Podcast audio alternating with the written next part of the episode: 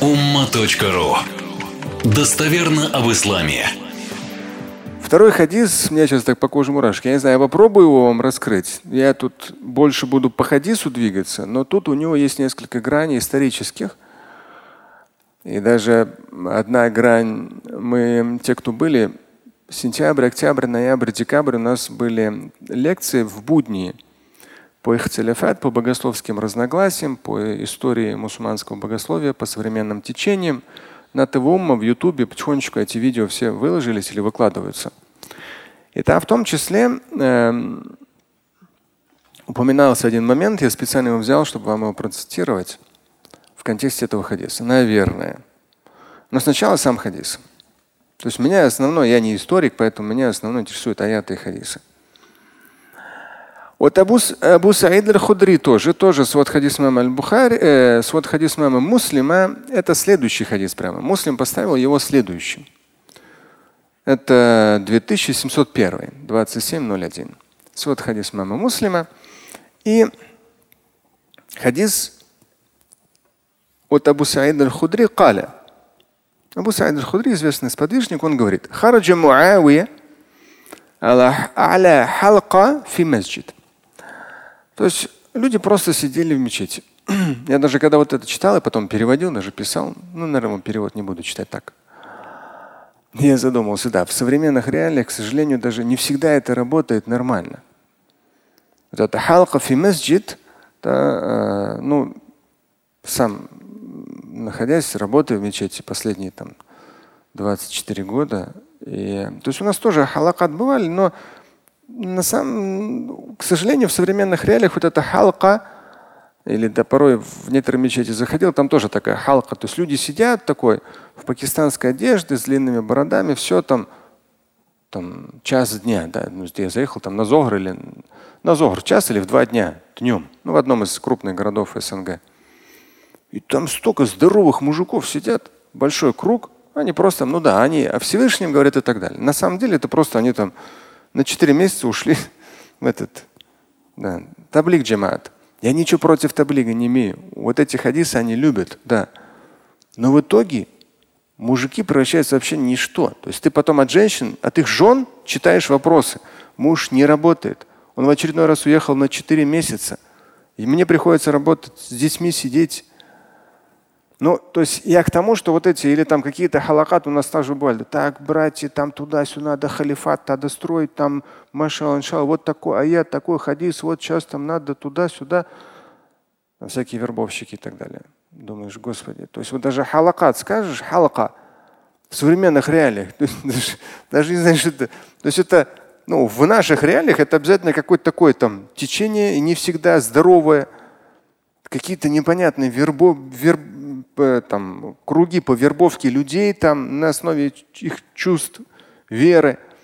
Ну, даже в, в реалиях сегодняшних не звучит. Но мы уберем вот эти все нездоровые реалии сегодняшнего дня и оставим вот такой здоровый контекст хадиса, где люди просто вот они пришли, там вот, ну, мероприятие ли это, или джума, или таравих, до таравих они ждут, или просто, то есть вот выходной день, то есть это не, то есть они работают, они учатся, у них есть семьи, они семьи свои обеспечивают, они активны, они в земном и вечном, но в то же время у них есть вот эта вот духовная составляющая.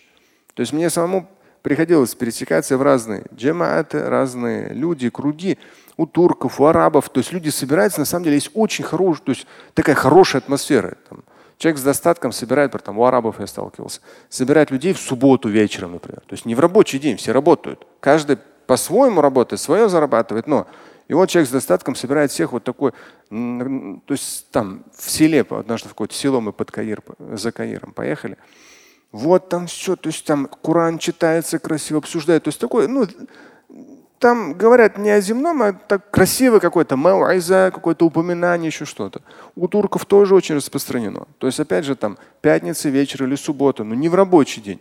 Соберутся какой-то там насахат, какой-то вааз, то есть какого-то местного там шейха слушают, там читают какие-то книги. То есть вот это халакат, то есть вспоминают о Всевышнем, но люди не какие-то там нездоровые, да, а они они учатся, они работают, они активны, но у них в каждой неделе есть вот это вот сухба, сухбет в том числе называют. То есть есть собираются и упоминают Всевышнего, вспоминают друг другу относительно, кто какую-то тему разбирает интересную, аяты, хадисы. Вот это халакат. То есть люди собираются, чтобы вот что-то, духовный рост. Это на самом деле очень важно, это очень нужно. И вот здесь Муавия, Муавия это вообще на самом деле, посмотрите э, в Википедии, я посмотрел, но, то есть начал смотреть, здесь я, ну, чтобы коротко изложить, потому что я не историк там со всеми нюансами, посмотрел источники арабские. На русском очень хорошее пояснение есть по Муаве. Муавия ибн Абу Суфьян. Он умер в 60 году по хиджре. Он один из известнейших сподвижников. И он, ну, то есть, как сказать, вообще в истории ислама очень мощная личность. Там, там даже вот Википедию по почитайте, вы удивитесь. То есть это и там даже и на арабском в том числе пишется, что он э, был очень известен своей проницательностью. Там, там такое слово проницательность переводится и хитрость. И своей очень умением править. То есть он был очень сия, вот в сиясе, в политике был очень тонким. Он был одним из близких родственников пророка. И очень, то есть крупнейшим военачальником своего времени – причем там говорится, он убеждал, по-моему, Османа начинать делать этот морской флот. И он там, и в итоге через это он там и Кипр открыл, он целые страны открывал. И при этом прожил, по-моему, там 80, около 80 лет. Там пишется, что не оговаривается прямо конкретно, участвовал в битвах или нет, но говорили, что он просто вот очень активный был. Но при этом интересная грань. Там описывается, Омар однажды пришел к нему, а у, Абу, у э, Муавии ибн Абу Суфьяна громадный дворец. Он говорит, ты что? Омар, он как раз был, Муава ибн Абу Суфьян был правителем, ну, как губернатор, наместник Сирии, как отдельной области, во времена Омара и Османа. И вот Омар однажды к нему пришел, он говорит, ты что? Ну, мы же знаем, там Абу Бакр, Омар, они все такие очень как бы скромные, бедные вообще, ничего не оставляют, все там, ну, нищие практически. А тут бабах там Муавы отгрохал себе громадный дворец живет весь в роскоши. И там очень интересный диалог. Не знаю, насколько это достоверно, но в Википедии, но красиво. То есть с точки зрения богословской, ну, я бы согласился, что такое было. Но я не историк, повторюсь. И э, диалог между Омаром и Муавой очень интересный. Омар говорит по-своему, прав. Говорит, ты, Муавы, не забыл местных бедных? Ты тут, ну, как бы слишком в роскоши тут не утопаешь, что у тебя же наверняка там где-то есть бедные. А Муау ему говорит, у меня очень много врагов и разных шпионов. То есть он постоянно целые новые то есть страны, города он брал. А это же политика.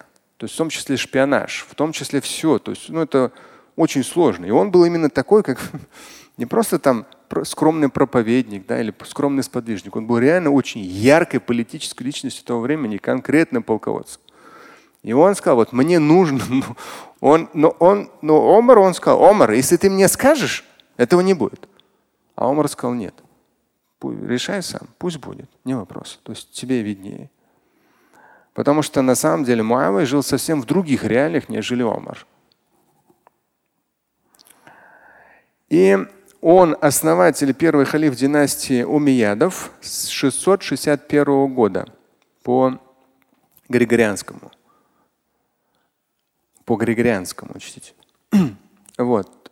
И, а сам он умер в 680 по Григорианскому. То есть по хиджре в 60 по Григорианскому он умер в 680 -м.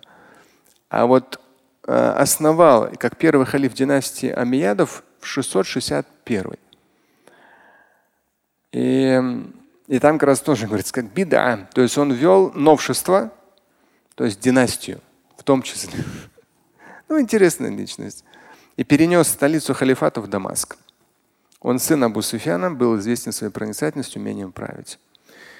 И на самом деле, я там опять же в историю не буду уходить, все эти истории, исторические переходы, но он заложил очень мощную династию, очень мощный период. Этот период был сломлен кем? Вот эта мощная такая машина, громадное государство, ну как громадина сегодня там громадная, Россия громадное государство, там, Соединенные Штаты громадное, то есть ну такой махина. И вот как раз э, он, Муавия, То есть он как раз в том числе, то есть ну вот после праведных халифов, вот это с самого начала, потом, то есть он вот это, как человек, который расширял эти границы и потом уже правил этими границами и основал династию. Кто сломил это, знаете? Сломил, то есть вот эту мощь да, халифата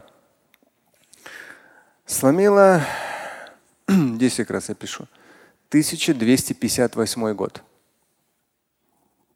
Даже ну, сердце в какой-то степени слезу пускает. То есть это тяжелый был период. Я даже когда мы в сентябре-октябре вот эти лекции читали, я там некоторые моменты раскрывал темы. И вот эта вещь, я с ней столкнулся, то есть вообще очень. Это известный исторический факт. То есть вот 600, да, какой-то, и 1200. То есть, считайте, 600 лет такого мирового господства, громадная машина, махина. В 1258 году произошло взятие Багдада монголами.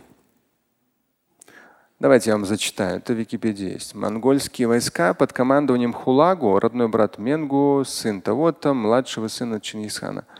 Там, то есть, короче, как я понял, внук Чингисхана. Ладно там. так вот, монгольские войска под командованием Хулагу, их союзники осадили Багдад. Тогда да, тогда уже аббасидский халифат, ну неважно, но это махина, как бы она была, амиатский, там, аббасидский, это все неважно там. Вот так все. Ну, это мощная страна. 600, то есть как мирового такого уровня. И они осадили Багдад, столицу аббасидского халифата. И вот здесь идет цитата историческая. Поскольку Багдад осмелился оказать монголам сопротивление, Хулагу в полном согласии с заветами своего великого деда Чингисхана обрек город на полное разграбление и уничтожение. Полное. То есть те решили, мусульмане решили не сдаваться. Дали сопротивление. Но, понимаете, люди, которые живут в роскоши, в достатке, ну там даже сейчас пишется, за 600 лет там были просто несметные сокровища собраны в Багдаде. За 600 лет. Ну, как представьте сейчас американский золотой запас или золотой запас России. Да? То есть это громадный, то есть это, там просто неимоверно со всего мира и жители Багдада, э, значит, что здесь? Поскольку Багдад осмелился оказать монголам сопротивление, Хулагу в полном согласии с заветами своего великого деда обрек город на полное разграбление и уничтожение. Жители Багдада были по большей части убиты. Не сбежал этой участи и сам халиф. 20 февраля 1258 года последний аббасидский халиф Мунтасыр – по приказу Халагу был казнен. Более чем 600-летняя история арабского халифата, да, вот как раз Муавия, считайте, у самого основания был. 600 лет все продолжалось. Но расслабились. Достаток расслабляет. А монголам терять было нечего. В свое время мусульмане были такими когда все начиналось. Им терять было нет. Ты человек верующий, что ему там? Он спокоен, он ровный. То есть, и поэтому, и даже там идет, э, когда описывается Муавия в Википедии, там говорится, он, по-моему, с византийцами, что ли, на море, когда воевал, говорит, вообще у него совсем маленькое войско было. Но они настолько были заряжены, им нечего было терять. То есть они огромные войска перед ними сдавались, не, не выдерживали натиска мусульман изначально. То есть вот этот дух да, верующего человека. Ой, только, пожалуйста, не про сегодняшний это терроризм, бандитизм, там это вообще полное безобразие. Вот дух силы верующего человека, созидательной силой. И арабский халифат, более чем 600-летняя история арабского халифата завершилась. Ахулагу захватил в Багдаде поистине баснословные богатства, баснословные. Ведь ценности собирались аббаситами полтысячелетия. Еще цитата. После вторжения Багдад был разграблен, сожжен. Погибло до миллиона человек. Библиотеки Багдада, включая Дом мудрости, были уничтожены монголами. Книги кидали в реку, чтобы гатить э, тигр. Багдад был разрушен и несколько столетий, интересно, оставался грудой развалин. То есть никто, его настолько разрушили, что некому было его восстановить. То есть, во-первых, его основательно разрушили – и с другой стороны, основную часть всех людей убили. То есть он просто не мог восстановиться город очень долго. Опять же история Багдада последних десятилетий, да, интересно. Очень, конечно, тяжело. И э, река Тигр была черной от смытых с рукописи чернил и красной от крови ученых и философов. Монголы сжигали дворцы, мечети, библиотеки, больницы. Прекрасные здания, стоявшие веками, были уничтожены. И здесь еще одна цитата. Ирак в, 2000, э, в 1258 году, вот когда взятие, 1258 существенно отличался от современного. Система каналов поддерживалась больше тысячи лет. Багдад был блестящим интеллектуальным центром мира. Падение Багдада было психологическим ударом, от которого исламский мир не оправился. Ислам замкнулся в себе, стал более консервативным, нетерпимым конфликтом веры и разума. С разграбления Багдада угас интеллектуальный светоч ислама. Масштаб потерь был просто огромен. Монголы разрушили в том числе метеоро... мети... мелиорит... каналы, короче, все, что можно для жизнедеятельности, все, что нужно было, все разрушили. То есть восстановить было невозможно. Представьте себе. Мы как раз разбирали э, на одной из лекций этот момент, ну и как раз там вот исторически, то есть для мусульманского богословия с падением Багдада начались очень тяжелые времена.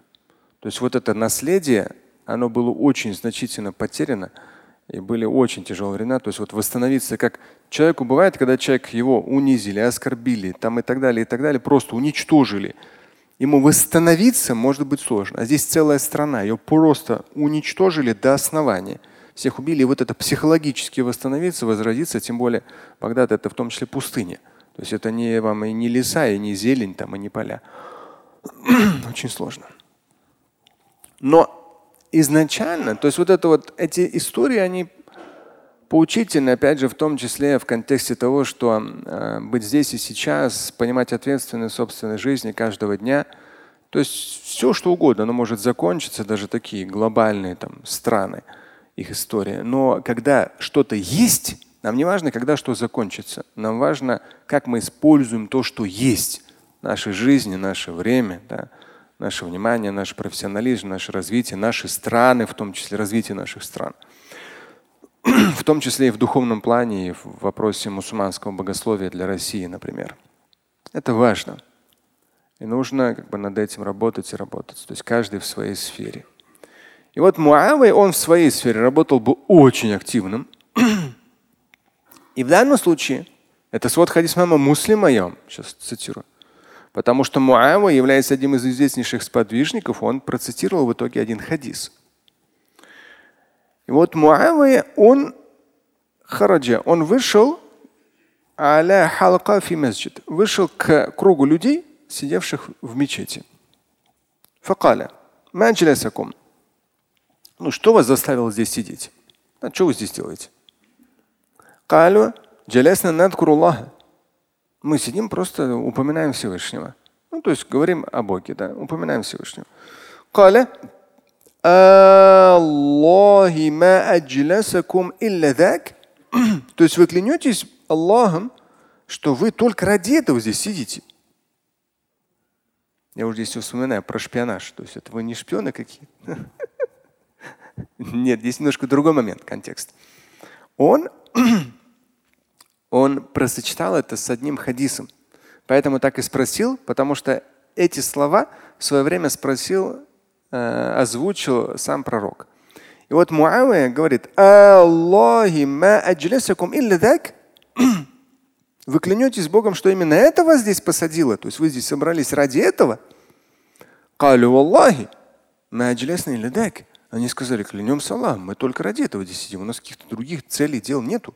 Вот мы собрались, чтобы вспомнить о Боге, поговорить о Всевышнем. قال أما إني لم أستحلفكم تهمة لكم Вот это вот أستحلفكم, то есть я не просил у вас поклясться тухматан лакум, Э, сомневаюсь в вашей правдивости. وما كان أحد и здесь добавляет وما كان أحد بمنزلة من رسول الله صلى الله عليه وسلم أقل عنه حديثا مني. Здесь интересно говорит. То есть мало кто так близок был к пророку, чем я. То есть он говорит, я был очень близок к пророку. Кстати, он был, Муава, один из э, писарей. У посланника Божьего было примерно 40 писарей. Они записывали. И ну, основное писали именно тексты священного писания поэтапно, потом, что было собрано. Хадисы. Он был одним из.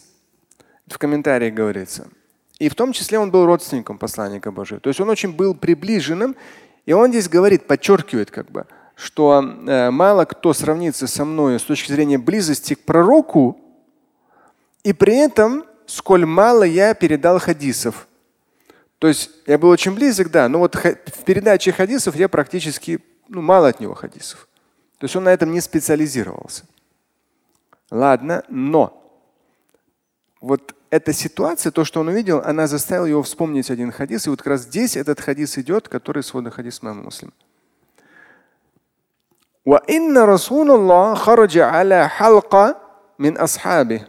И он говорит, вот хадис как раз начинает.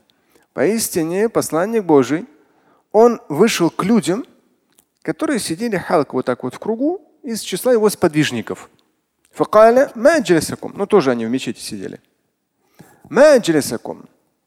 То есть, ну почему вы здесь сидите? Посланник Божий спросил. Мама как раз прямо вот параллелит ситуацию. Вот ваша ситуация, да? А вот несколько десятилетий назад вот такая ситуация была во времена пророка. Посланник Божий вышел, увидел, люди сидят, и он говорит им, маджлисакум, что вас заставило вот так вот сесть? قالوا جلسنا نذكر الله ونحمده على ما هدانا للإسلام ومن به علينا. Они сказали, мы сидим для того, чтобы упоминать Всевышнего, благодарить Его за то, что Он нас наставил на верный путь. То есть мы как-то вот, ну, как я сказал, сухба, да, халка, то есть вот здоровое, нормальное религиозное просвещение, общение какое-то, аят читать, хадис читать, да, вот одухотворение, вот подзарядка батареек да, раз в неделю, как джума в том числе.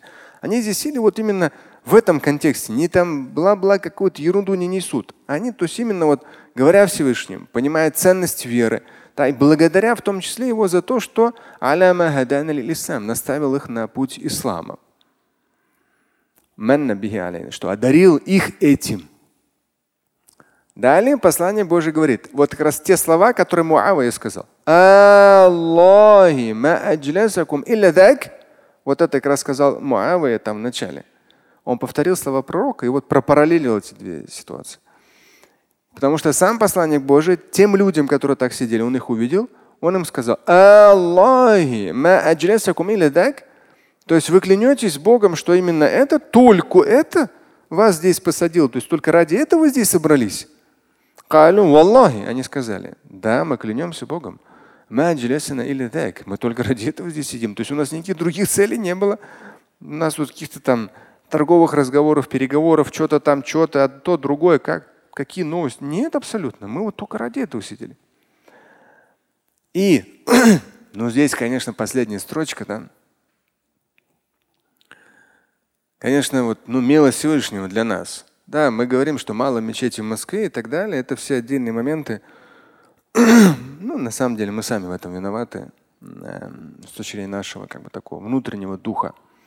Ну, неважно, но мы от нас зависящее стараемся делать.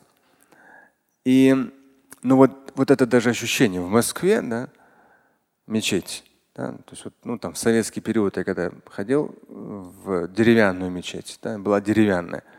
Ну, такая какая-то аура вообще мощная. Сейчас она стала огромной, там, такой каменный, огромный. Очень тоже мощный. Это тоже столько проблем пришлось преодолеть муфти, моему руководителю, чтобы это здание было построено, мечеть обновилась. И причем интересно, сами же мусульмане. Вот вы себе представить не можете, какой натиск был. Я вот изнутри знаю ситуацию. Со всех уровней, с самых низов до самых верхов. Ты такой секой нехороший и так далее, хочешь сломать мечеть, Пят... Она уже деревянная, она и так уже разваливалась. Ну, можно было так ее постоянно подкрашивать, там что-то делать, ну, ну. И она сменилась. Тут там был там, может, 700 человек помещалось, сейчас там 10 или вместе, все вместе 30 тысяч помещается. Столько вот, мусульмане в первую очередь. Ты что делаешь там и так далее. Столько препонов. Нет, все равно, для мечеть была построена. У нашей мечети тоже, она чудесным образом, тоже были на уровне Государственной Думы и так далее против. Милость Всевышнего, как раз мой руководитель, и Лужков, молодец, дал добро все-таки, что ну, не стал обращать внимание на тех, кто против. Ну и нужно понимать, что Поклонная гора, то есть Великую Отечественную войну в свое время мусульмане в какой-то степени заплатили кровью за то, чтобы политики сегодняшнего дня понимали, что на Поклонной горе с учетом ее предназначения должна быть мечеть. И то политики не хотели этого.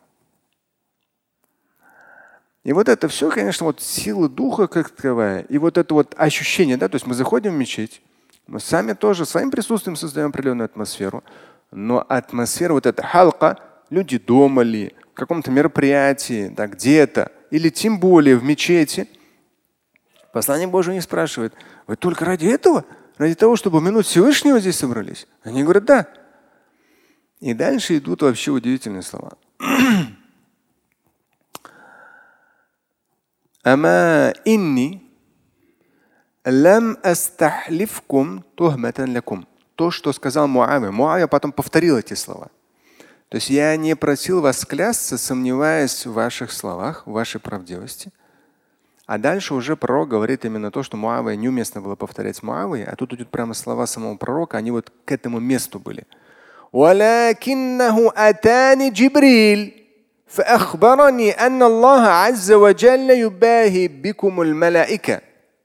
Он говорит, просто дело в том, послание Божье говорит, что ко мне пришел Джибриль и сказал, то есть указав на вас, да, и сказал, поистине Аллах, Бог, Господь, он хвастается вами перед ангелами. Вот это юбахи хвастаться, гордиться, да, то есть там в пояснениях идет то, что юзиру фадлакум лахум, ваюрихим хусна амаликум, ваюthни алейкум индахум. То есть в каком смысле хвастается, гордится? То есть он, вот ангел, он говорит, смотрите, вот эти люди, да, то есть насколько особо их деяние, насколько величественный их поступок. То есть он просто, вот он реально Всевышний вас хвалит ангелам. Представьте, говорит себе, вас, сидящих здесь, хвалит ангелам. То есть люди пришли, да, вот собрались, да, аят, хадис читают вспоминают о Всевышнем, благодарят Его, помогают друг другу быть более духовными. Вообще. То есть Всевышний вот, гордится ими, хвалит их, да, хвастается перед ангелами, даже если подсрочно. Удивительно. Это важно. И вспоминает того парня Руслана. Ну, иншалла, чтобы как-то что-то все-таки произошло в его жизни хорошее. Ну, как и в жизнях многих миллионов, в том числе мусульман в Москве, что-то такое вот, такое особое, чтобы не проблемы человека привели в мечеть, и чтобы не проблемы его заставили поститься. Вот что-то такое вот хоп, как я постоянно в дуа, вы слышите, ну это известная дуа, я мукаллиб аль-кулуб, табит кальби аля диник. Да, я там всегда проговорю, ва ауляда на вадурия, с ней раб. То есть я мукаллиб аль то есть о управляющий сердцами, обращение к Всевышнему. Табит кальби аля диник, закрепи мое сердце в вере, да, в религиозности. То есть порой э, люди могут быть какой-то бзик у них произойдет, я говорю уже, то есть наиболее, ну, мое такое, а, как бы часть анализа, и так частично такое бывает, что очень агрессивны к исламу не там христиане, иудеи и так далее, а сами же мусульмане порой, не понимающие свою религию или боящиеся быть религиозными, начинающие это ругать, оскорблять, что вот ислам это так плохо или сяк плохо. Ну и, конечно же, их там разные христианские проповедники быстро-быстро-быстро поднимают, что вот, смотрите там. То есть, поэтому чтобы Всевышний оставлял наши сердца в вере, в набожности. Я. Это дуа. О управляющий сердцами. Укрепи, укрепи мое сердце в вере, да, в религиозности. Ну, я всегда проговариваю и нашим детям, и нашим потомкам. И вот этот момент, как раз вот эти халакат, такого рода общение, там, джума, таравихи, ифтары, да, именно где основной составляющей является духовность, одухотворенность, воодушевление, подзаряд, подзарядка именно аятами, хадисами, как тем, что нас наоборот в итоге дисциплинирует в учебе, в работе, в достижениях и так далее. Мы реально столкнулись за последние десятилетия, это такая боль для меня тоже. Но я уже много чего писал по этому поводу, искал, но я не ожидал. То есть сейчас уже он даже Интересно, у нас один из сотрудников, он контактирует с правоохранительными органами. И вот как раз на неделе подходит ко мне, говорит, вот принесли, на разных языках написали. Я, эта тема была, не была посвящена этому, это уже было, по-моему, две недели назад приносили. Я просто вспомнил, как раз когда это читал, вот эти халакат. К сожалению, в реалиях современных часто бывает, что люди вот так вот собираются и в итоге в мечетях. И в итоге там какие-то непонятные секты, какие-то непонятные течения и вербовки. Я даже порой, когда, то есть вот, когда я спросил, «А что до сих пор вербуют, что ли? Он говорит, да, к сожалению. И в большинстве случаев именно те, кто выходцы из Средней Азии. Ну, вербуют в горячей точке, Сирия там и так далее. Почему именно вот молодых э, ребят из Средней Азии, почему их вербуют в первую очередь? Вот, и, вот э, здесь, на самом деле, спасибо вот, э, спецслужбам, ну, конечно, я не знаю, с большим опозданием, уже сколько лет у нас эта проблема, может, 25 лет назад можно, надо было это сделать, ну, не знаю. Но они здесь очень хорошо изложили, что молодые люди, молодые люди обычно, ну, что там, 20 лет, 25 лет, там, из села, из города приехал, в Москве работает, все вроде как классно, там, такси, не знаю, повар убирается, еще что-то, то есть, ну, самое разное. Все отлично. И вот здесь в интернете, вот брат, там, вот, иншалла, машалла, там все. То есть чуть-чуть у человека духовность есть, у него даже она генетическая духовность есть, да, религиозность. Цепляет одно, другое, потихонечку. Вот аят, а вербовка это очень мощная вещь. Хотите, верьте, хотите, нет, это я порой даже сталкиваюсь с людьми, которые, когда в Казахстане однажды был, там есть центр, они психологически вытаскивают людей из вот этих всех вещей. То есть людей специально берут ночью, проводят специальные уроки через интернет. Одно, то есть когда человек уставший, чтобы легче заходило на подсознательный уровень. Определенная подборка аятов, определенная подборка хадисов. Играют на чувствах, все. То есть очень быстро готовят. А у подростка, у молодого человека вообще никакой. То есть основы просто у него чисто э, чувство веры, чувство религиозности, что это нужно для нашей религии, что там халифат, еще что-то. Да? И ребенок, ну, подросток, молодой человек вообще не знает, с чем он сталкивается. То есть в итоге здесь интересно, что есть статья такая-то, статья такая-то. То есть просто там пособничество терроризму или связь с террористом. Я сам это, конечно, не знаю. Но вот есть и в итоге ну, совсем невинные ребята попадают под статьи, в том числе уголовные. То есть, по сути дела, вроде как они ничего ну, они говорят, мы же ничего не взрывали. Ну да, ничего не взрывали. Но вы были на шаг.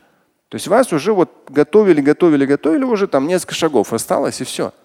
Но, но молодой человек совсем не понимает, что заходя на эту территорию, это все ему грозит в том числе тюремным заключением. И это поломает всю его жизнь. И здесь на вот этих чувствах веры из него хотят просто-напросто сделать обычное пушечное мясо. И вы помните однажды даже, когда вот эта Сирия обострилась года три назад, у одного из вас как раз, кто-то один из вас с кем-то общался, то есть у нас здесь, даже у нас здесь, когда Сирия начиналась, у нас здесь был какой-то вербовщик, ну сказали мне, я не знаю. И как раз вот в разговорах, разговорах завербовать одного человека 3000 евро платили тогда. Или мне, ну кто-то может сказать, ну Шамиль, это все сказки. Да нет. Ко мне приходил папаша, да, с дочерью. Дочери настолько накрутили дочь, все, она уже уехала где-то на Кавказе была, и отцу сказали, заплати столько-то, мы ее обратно вернем, потому что нам за нее заплатят. То есть для нас это ну, товар. Да, это мы, заработок.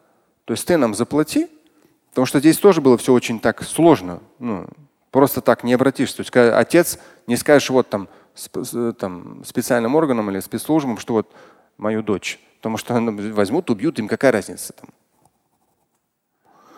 И вот как раз он у меня сидел на диване вместе со своей дочерью. Дочь уже, она говорит, я говорит, жила подобно как в тумане вообще. Я не понимала, то есть, что происходит, но все вот так вот шло, шло, шло, шло, шло и обработали психологически очень быстро.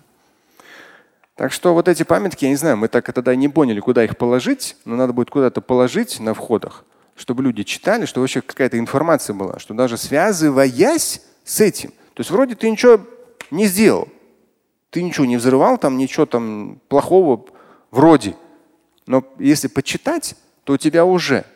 То есть если будут что-то начнет происходить, тебя могут привлечь, в том числе к уголовной ответственности. А зачем тебе это надо было? Полезная информация. Так что вот это вот халакат, да, вот как здесь было сказано, вот ну, для меня я сам был в разных ситуациях. Я говорю, что я не просто говорю, что я 35 лет религиозной практики. Самыми разными. Изнутри я знаю арабские, турецкие, такие, уж не говоря российские, Средняя Азия, там разные вот эти джамат, разные нюансы, внутренние, идеологические, но это моя специфика.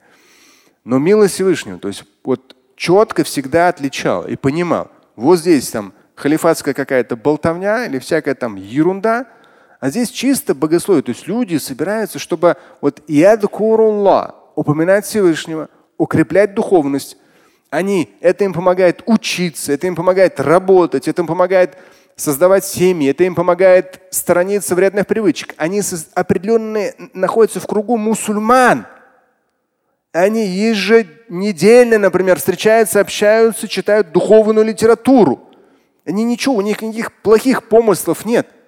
Они очень хорошие, не знаю, граждане своей страны и так далее, умные, просвещенные, образованные и так далее. Но у них есть вот эти халакат – то есть они собираются для того, чтобы вспомнить о Всевышнем. Как в советский период это было, ну не знаю, на Кавказе маулит больше называют, у нас у татар маджлис называют. То есть люди, опять же, джаляса, да, вот якуду, яджлису, люди садились, читали Коран.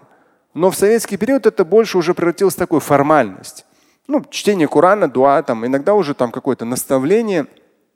Но основная задача, вот эти халакат, когда мусульмане собираются, Основная задача – это упоминание Всевышнего.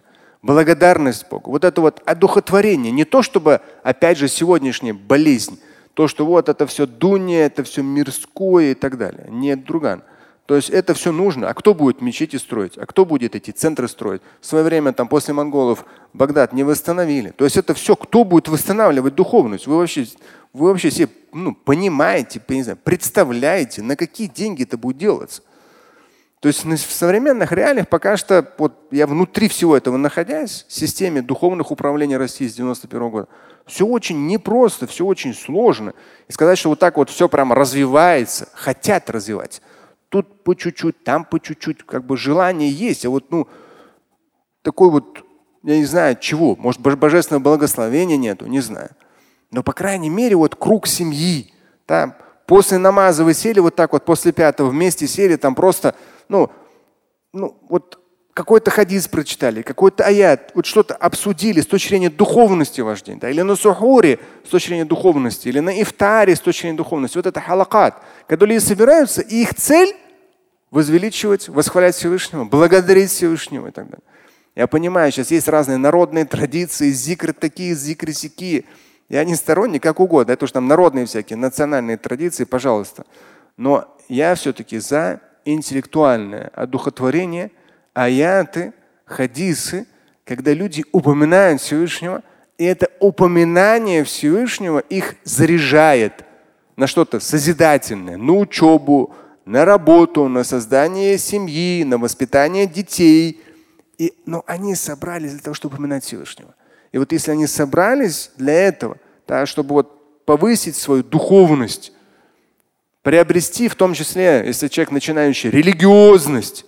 Если ради этого человек оказался в кругу в таком духовном, то, конечно же, это очень почетное место. И сам Всевышний Творец упоминает этих людей перед ангелами и гордится этими людьми. Потому что они собрались, чтобы упоминать Всевышнего, вспомнить о нем, возвеличивать его и благодарить. Слушать и читать Шамиля Аляутдинова вы можете на сайте umma.ru. Стать участником семинара Шамиля Аляутдинова вы можете на сайте триллионер.life.